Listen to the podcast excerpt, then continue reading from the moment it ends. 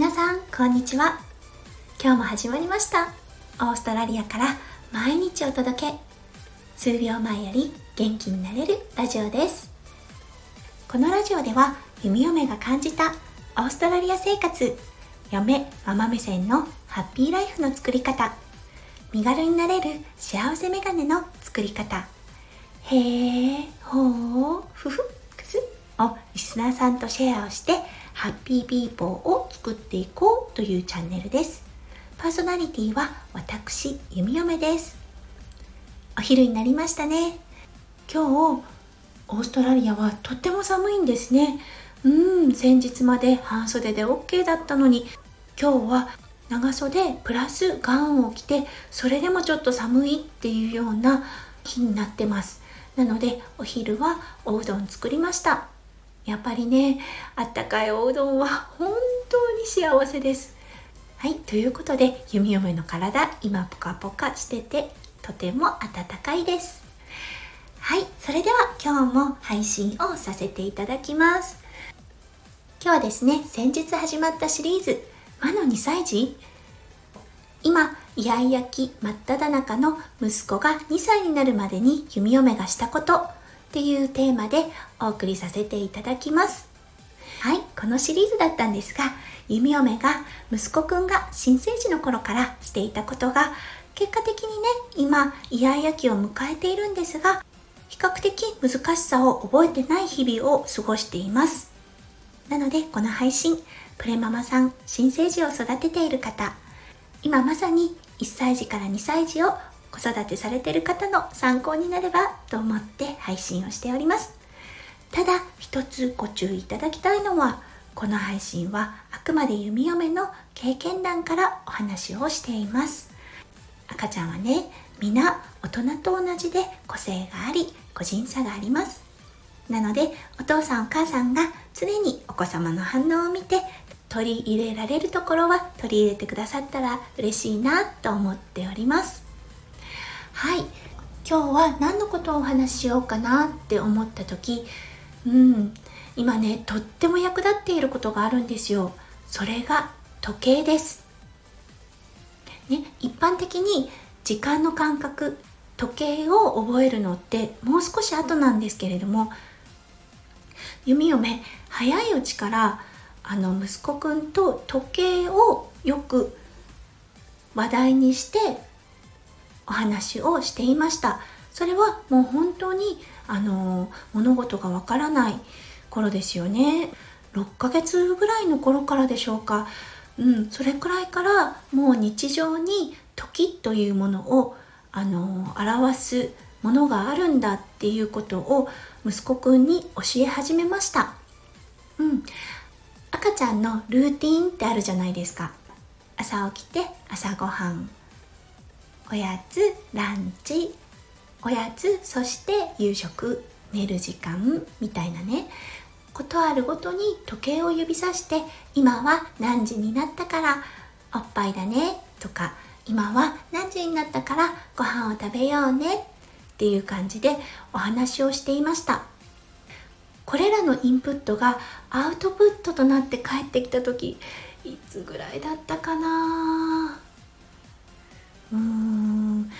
おそらく1歳半ぐらいからもう時間の感覚っていうものが分かり始めていたと思います。あのなので先日のね放送でもお話ししましたが弓嫁のお家ですね。6時以降スマホタブレット使用しないようにしています。なので息子はもう本当に6時になるとというか6時前に6時前ぐらいになるとそわそわして時計を指さしてまだ使えるまだ使えないみたいな感じの表情をします。うん。そして6時になるとまあね集中してる時はちょっとね過ぎてしまう時とかもあるんですが弓嫁が「息子くん時計見てね6時を過ぎたよと促すと自分でタブレットのスイッチを消してタブレットを常に置いている場所に戻します。うん。なのでねわからないというマインドではなくきっとわかるっていう感じでお父さんとお母さんが常に生活に時間時計をですね取り入れていくとびっくりするくらいあの理解しています。はい。弓嫁は本当にこの時計の存在に助けられています。そして7時半ぐらいにベッドに行くのですが、うん、7時半になる前にですね時計を見てあ息子くんあともう少しで7時半になるねそろそろ遊んでいるおもちゃ片付けてそれからおねんねしようねという感じで言うといろんな反応が返ってきます。その時の集中度合いですよね。うん。あの時計を見る時もありますし見てうなずく時もあります。見てうんうんっていう時もありますし全く無視の時もあります。そういう時はもう少しした後にもう一回聞いてみたりですとかね。うん。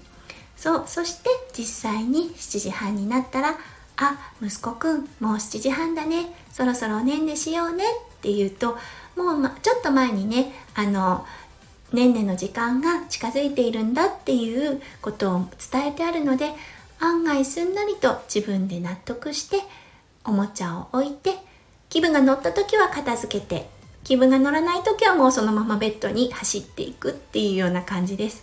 弓嫁はね、そこのお片付けはまあいいかってちょっと今妥協しているところです。はい。いかがだったでしょうか？結構ね、びっくりされません？私、あの、ある本を読むまでは、え、赤ちゃんが時間がわかるわけなんてないじゃんって思ってたんですけれども、うん、あの、ある本に出会って、そういうことが書かれていて、あ、なるほどわかるかもしれないって思って始めたのがきっかけでした。今はね本当に役立っています。ということで今日は是非時計を赤ちゃんの生活に取り入れてください。というような内容でお話をさせていただきました。明日はちょっとね時間つながりなんですが時間の感覚っていう感じでお話しさせてください。これもとっても役立っています。うん、本当はね今日あのまとめてお話ししようと思ったんですが少し長くなりそうだったので時間の感覚ということは明日配信させていただきたいと思います。今日も最後まで聞いてくださってありがとうございましたへえ私もやってみようかなって思っていただけたらとってもとっても嬉しいです今日聞いてくださった方ね、中には今まさに子育て最中という方いらっしゃると思います。大変な時だとは思いますが、日々の中で必ず、わ、こんなことできるんだっていうびっくりするようなことがこれからどんどんどんどん起きてきます。本当に驚きの連続だと思います。なのでね、今からぜひいろんなこと試してみてくださいね。今日もね、最後まで聞いてくださってありがとうございました。